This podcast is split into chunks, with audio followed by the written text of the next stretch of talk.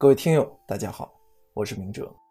想要获取每日热点文字版和更多备考内容，请关注微信公众号“金牌公考”。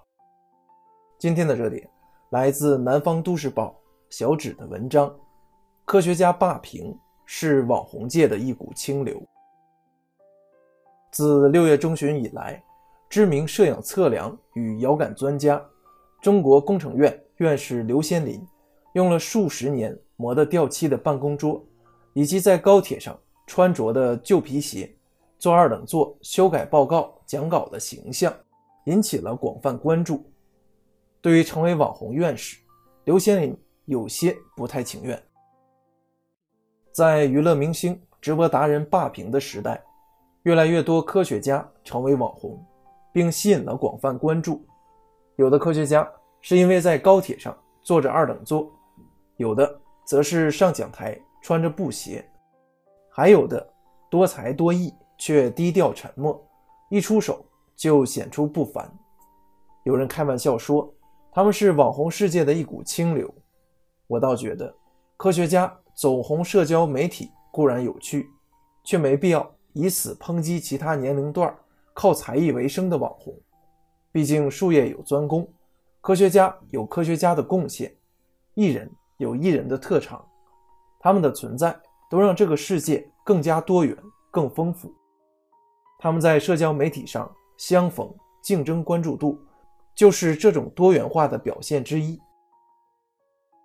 但就刘先林们走红来说，这的确是一件好事儿。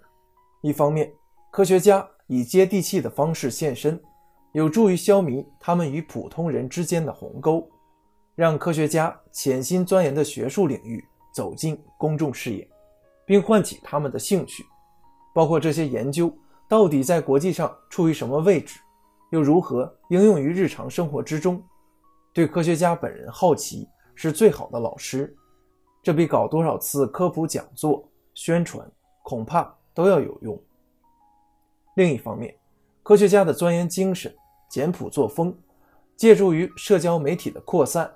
能形成一种标杆式的作用，并非人人都要以艰苦朴素为目标，但人一生中若能有一门终生探索的事业，沉浸其中，原来感觉如此美好。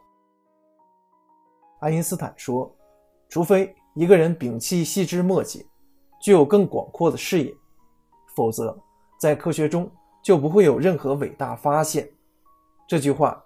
是一些不拘小节的科学家的真实写照，他们的确做到了不问很多事，也不太在乎别人怎么看。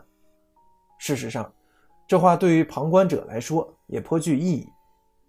我们不必过分强调科学家走红时所附着的细节，而更应该看得更远，去尝试理解他们的精神内涵。